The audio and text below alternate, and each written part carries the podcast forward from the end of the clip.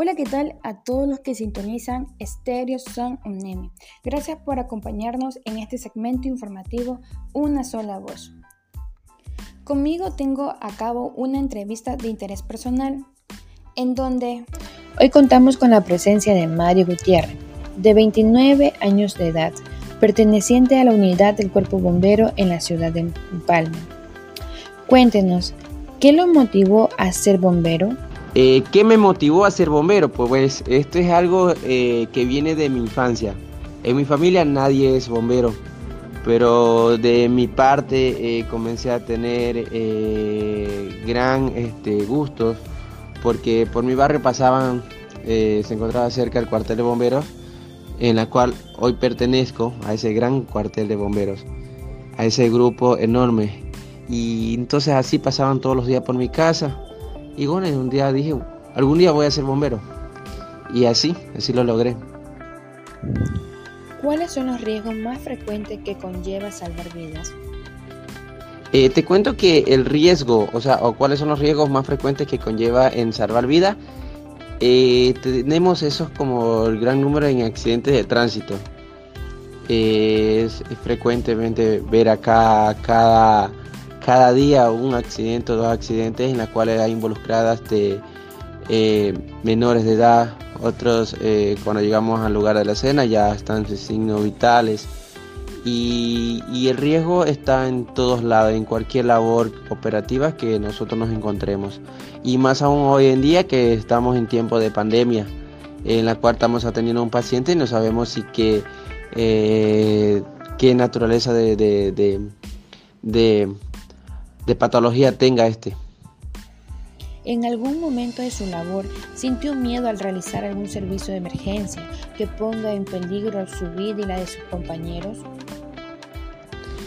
Eh, al sentir miedo, eh, sí, sí lo hay, sí lo hay en, cada emergencia que nosotros tenemos, porque como lo dije, eh, el riesgo, el peligro está en todos lados. Entonces cada vez que salimos como grupo, eh, siempre precautelamos a que todos nosotros estemos bien. Si vemos que la emergencia eh, involucra mucho riesgo, lastimosamente lo que hacemos es acordonar el lugar. Eh, no podemos poner en riesgo nuestras vidas, más allá de la vida que tenemos que salvar.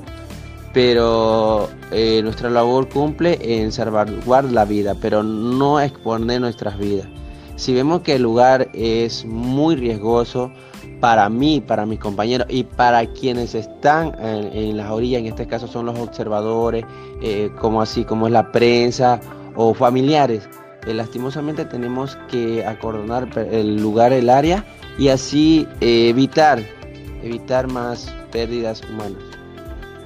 ¿En qué piensa generalmente cuando va de camino a un accidente?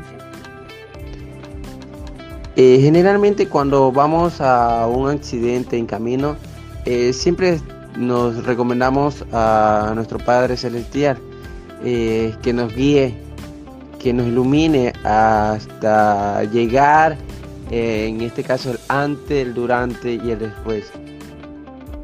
Esto nos da buena señal de que cuando llegamos al lugar de la emergencia tratamos de, salvar la vida de un paciente, de un ciudadano, ciudadana y tratar de llevarla hasta un lugar eh, donde le puedan atender. Y cuando pasa eso nosotros nos sentimos eh, muy orgullosos de, mí mismo o de nosotros mismos, porque hemos cumplido con la meta que nos proponemos día a día. ¿Cuál cree usted que es el motivo para salvar vidas arriesgando la suya? ¿Cree usted que vale la pena? Eh, ¿Cuál es el motivo entonces que, que, tenemos nosotros para salvar vidas y arriesgar la nuestra? Es algo que, siempre lo vemos, siempre hay personas que nos dicen, bueno, ¿y, por qué haces eso? O sea, ¿por qué te ingresas ahí a un incendio eh, para salvar la vida de otro? Pues como bombero eh, tenemos ya esa meta. Eh, no, y no es que nosotros nos metamos a salvar la vida, arriesgándonos a nosotros, no, no. estamos completamente seguros, el profesionalismo que tenemos podemos acarrear una emergencia, sí, pero, pero tenemos la plena seguridad de que cada emergencia está, eh, estamos preparados para acudir. Puede ser a un incendio estructural, forestal rescate por choques de vehículos, en este caso con atrapamiento de personas, o por accidente de tránsito, o etcétera. Hay muchos casos, casos clínicos y así, por ende. Pero así es, así es la vida de un bombero. Eh, arriesgamos nuestras vidas eh, y a veces sin recibir nada a cambio. Solo nuestro, nuestro Dios es quien nos da esa fuerza para, para día a día acudir a cada emergencia. Y todas son diferentes. Puedes que sean repetidas el nombre, que digamos accidente de tránsito, pero cada escena es diferente. Diferentes riesgos que hay. ¿Qué opina su familia de su labor? Mi familia, eh, principalmente eh, tengo una nena. Ella eh, siempre me pregunta cómo están los carros. Bueno, ella es fanática de los vehículos. En sí es pequeña. Bueno, igual al preguntarme que cómo están los carros, bomberos, me está, siento que me dirige a mí, que cómo estoy yo también. Y en plena virtud ahí me siento agradable, feliz por el pequeño comentario. Em, bueno, y en lo global, este siempre me dicen, bueno, ahí va la vida de un loco bombero. Porque de verdad, para estar ahí, eh, para estar ahí hay que ser un loco. Porque como lo dije anteriormente, cómo arriesgan la vida, dice, cómo arriesgan la vida por otros, ¿no? Y más los que yo en la crítica, porque dice, tú haces 99 y una mal. Le digo, pero es así, así es nuestra vida. Y mi familia contenta, contenta, bueno, contenta cuando me ven día a día que llego a casa, eh, llego con esa alegría, a pesar que a veces eh, hay tristeza eh, por dentro porque a veces hay emergencias que no nos salen bien, estamos atendiendo a algún paciente y, y se nos va, se nos va a ese otro mundo que no sabemos cómo es.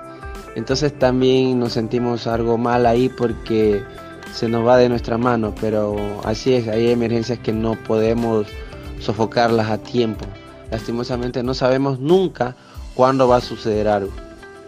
Y es ahí cuando somos criticados por la ciudadanía.